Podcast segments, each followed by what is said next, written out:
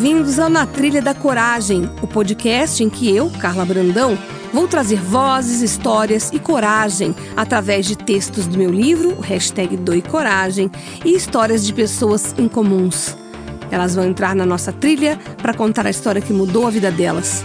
Respira fundo, nem traz mala e nos acompanhe nessa trilha. Será um episódio por semana, onde vamos falar de coragem, sucesso e o momento presente.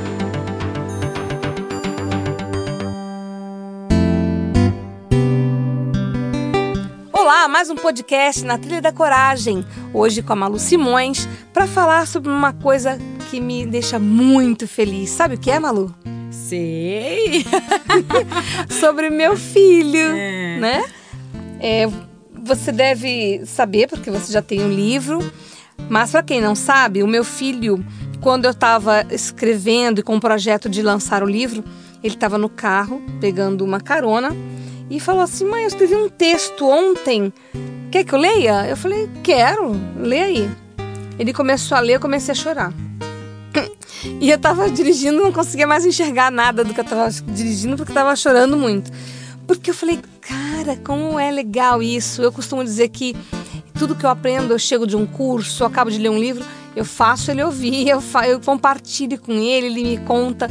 Ele já pediu de Natal pedras, pedras daquelas pedras brasileiras que a gente sabe que tem uma, que são bonitas e tem uma certa função. Então é um cara muito que eu digo que tudo que eu aprendo eu passo para ele. Quando ele começou a ler, você vai ler daqui a pouco, eu comecei a falar: "Nossa, isso vale a pena, né? Isso isso que faz a vida valer a pena, porque você deixa um legado".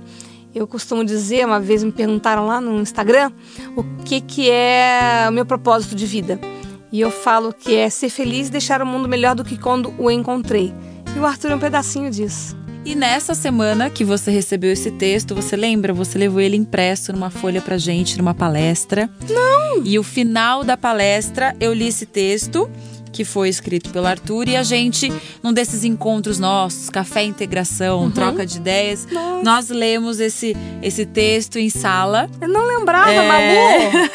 Caramba! Nós lemos isso aqui e foi muito legal porque você fala, nossa, o Arthur já é uma extensão da Carla. Sim, que legal! e é o único texto aqui do livro do e Coragem que tem esse início, esse parágrafo inicial né, em itálico aqui com as palavras da Carla, então eu vou pedir para você ler, para a gente iniciar, porque são as suas palavras de mãe. Ai, ai. Como sempre falo, compartilhar é o verbo do momento. Esse texto não é meu, é do Arthur Henrique, meu filho. Irão entender o que falo de troca de energia e conhecimento. Digo que ele é para onde eu vou. Um pedacinho de mim que compartilhei em outra pessoa incrível que me faz companhia nessa jornada que é a vida. Então vamos lá. Se queremos mudar algo, que comecemos com nós mesmos. Muitas são as reclamações a respeito do outro, seja pela sua forma de agir, pensar, sentir e até falar. O mais engraçado, porém, é a incapacidade de percebermos erros, muitas vezes os mesmos que nos incomodam nos outros, em nós. Tudo na Terra funciona como um espelho, pois o que você gera de um lado é refletido para você de outro. Nesse contexto, as frases você colhe o que planta ou tudo o que vai e volta apresentam-se com real significado de: se você agir de forma bondosa, a bondade retornará, e se não agir, o que você gerou voltará igualmente. Assim, vemos essa perspectiva de reflexões muito fortemente enraizadas na fala popular, mas nem tanto na cultura de ação dos homens. O que impede de ajudar uma pessoa sem nem mesmo saber quem ela é ou o que ela poderia fazer com essa ajuda, seja monetária ou não? Exato, é a desconfiança, é um medo de não haver retorno positivo e até a possibilidade de algo ruim acontecer. Mas aí pensamos: e se nós precisássemos de ajuda? Seria fácil encontrar alguém que o faria de bom grado, sem esperar nada em troca, sem medo ou desconfiança? Acho que não. E aí já vemos a primeira e mais simples das reflexões: como podemos cobrar de alguém algo que não fazemos? Como podemos chorar por não receber ajuda se não a oferecemos? Como podemos pedir coisas se não realizamos pedidos? Mas aí, além de todas essas perguntas, vem aquela: Mas eu preciso de mais do que aquela pessoa? Eu quero um videogame e ele só quer um trocado. Como minha ação gera um videogame novo? Por mais que pareça distante, para o espelho que estamos falando, não é o valor monetário que importa, mas é a ação de fazê-lo pelo bem daquele que você ajuda.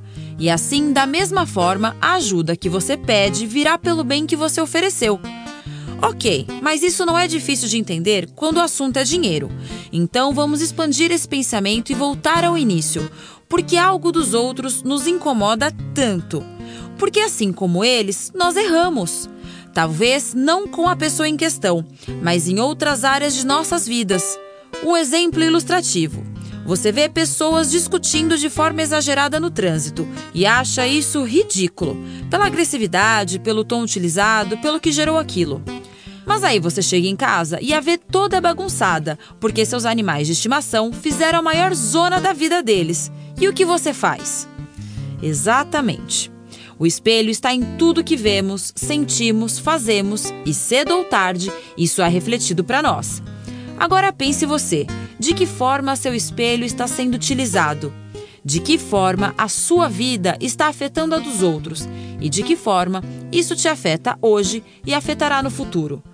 Você está disposto a reconhecer que você não é perfeito?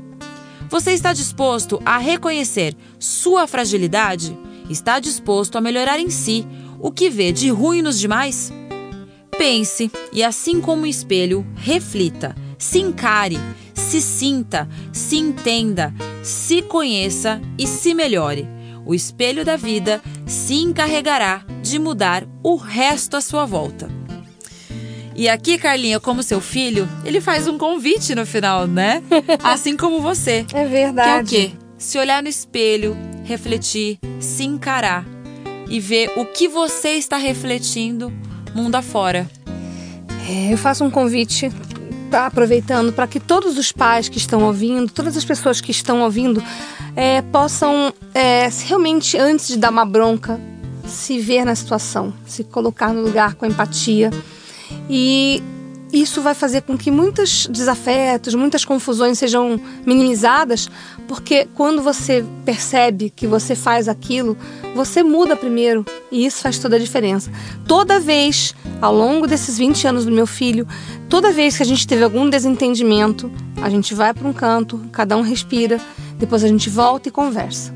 E quando há uma conversa, a gente coloca os nossos problemas, as nossas questões, os nossos pensamentos o outro coloca o ponto de vista e a gente começa a interagir e a começa a perceber onde cada um errou, porque os dois erraram, né? E as coisas voltam ao normal. Eu faço esse convite para todo mundo que está ouvindo esse podcast hoje. Deixar de ser menos reativo e mais proativo. E mais proativo, é isso. Esse foi o Na Trilha da Coragem. Semana que vem tem mais, sempre com uma história incomum e relatos inspiradores.